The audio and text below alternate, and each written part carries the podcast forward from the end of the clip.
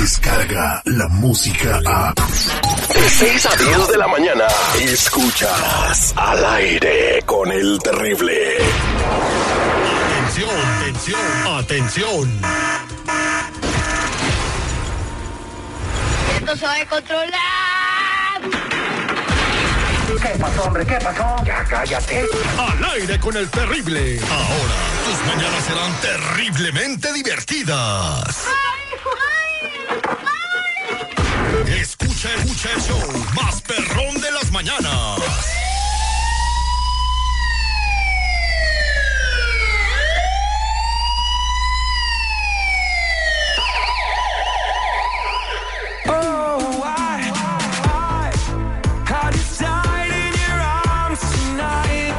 Ya estamos de regreso al aire con el terrible, con mi compa Tony Flores, ayudando a la comunidad y las cosas que pasan en la vida. Eh, es bien importante revisar tus huellas digitales, tengas o no tengas documentos legales eh, o estés pasando por cualquier situación migratoria en estos momentos. Buenos días, mi Tony, ¿cómo andamos? Buenos días, Terry, ¿cómo están todos ustedes? Al millón y pasadito. Eso es todo. Mientras que nos vas a contar lo- el caso de hoy, podemos invitar a la gente a que nos llame. Claro que sí, que nos llamen de inmediato para ponerlos al aire al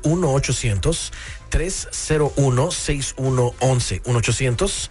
1-800-301-6111. Muchas gracias, mi Tony. A ver qué nos vas a platicar el día de hoy. Bueno, te traigo algo importante, Ter. Fíjate, a, a unas personas las detuvieron unas autoridades. Se les hicieron medio raros cómo estaban actuando y todo eso. Les pidieron identificaciones y él iba esposo y esposa y él se identificó como ciudadano americano.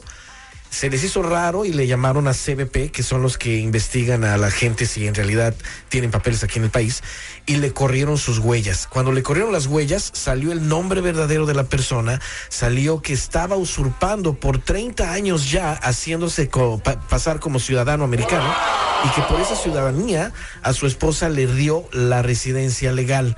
So, a los dos, los, claro, claro está, los arrestaron y por haber utilizado esa identidad, ahora tienen un peligro de deportación. Pero lo malo fue de que también vieron que el seguro social que estaba utilizando, que era de un americano, era el mismo que estaba utilizando esta persona. también. Pero la esposa no tenía nada la culpa, la culpa la tiene el vato que fue el que le echó mentiras. Pues sí, pero ahí ya vamos a ver qué es lo que va a pasar, porque de todas maneras sería un fraude lo que hicieron. Entonces, hay mucha gente que cree que, bueno, esta persona utilizó toda la identidad de una persona real.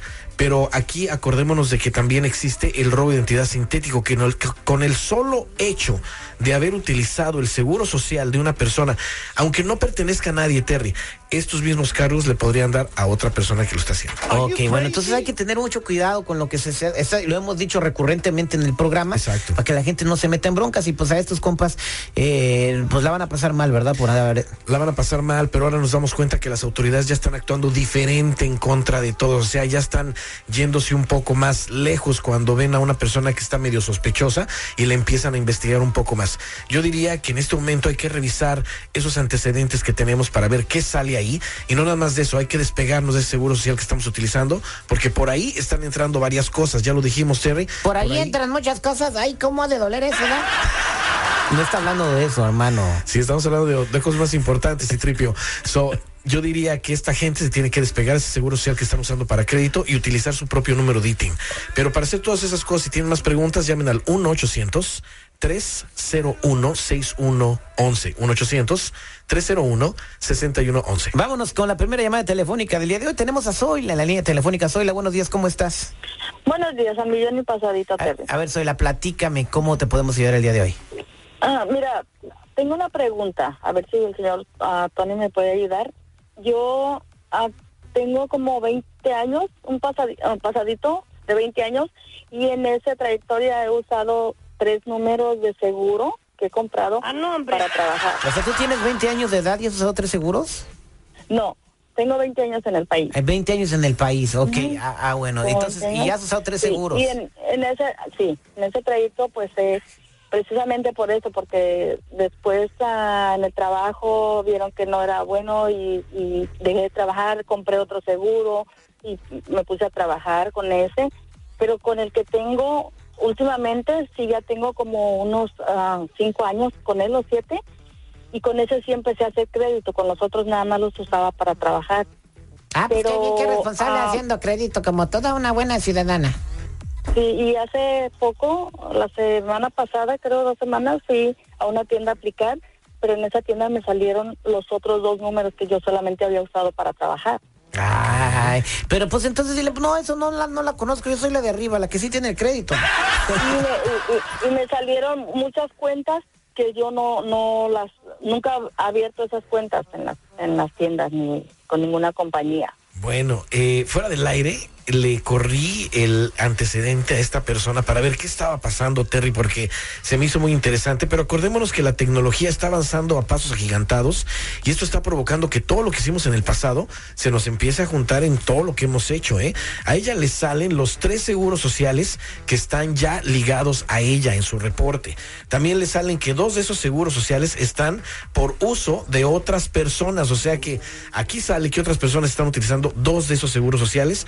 El crédito que tiene, bueno y malo, que no le pertenece, ya lo heredó, ya es de ella, porque le sale en su reporte. Ahora ella va a tener que, eh, pues, dar la cara por esas colecciones también. Sí, pero quisiera saber si me puede ayudar, cómo eh, eh, me puedo deslindar de, eh, de esa identidad o qué es lo que tengo que hacer. Sí, y muy buena pregunta lo que está lo que estás diciendo, porque aquí dice que ya te sale una alerta también en el crédito.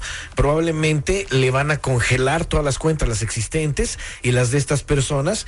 Y eh, a esta, a una de estas personas me sale aquí la están buscando por una orden de arrestos o podrían ir por esta persona también a su casa. Hay que hacer la transferencia de identidad de inmediato. O sea, cuando te confunden con otras personas que tienen crímenes, también pueden ir por ti. O mejor te despegamos de inmediato del seguro social falso que estás utilizando y hacemos las cosas O correctas. también eh, eh, eh, estaba leyendo yo, que yo me pongo a leer, que en Wyoming mm, ahí la migran ni se preocupan ni van ahí. Que se vaya a vivir a Wyoming. ¿Y por qué no van ahí, Citripio? Pues no van, pues dice que no hay gente ahí de indocumentada. Oh. pues. Si tú quieres saber qué tienes o si quieres saber qué es lo que puedes hacer, llama al 1-800-301-6111.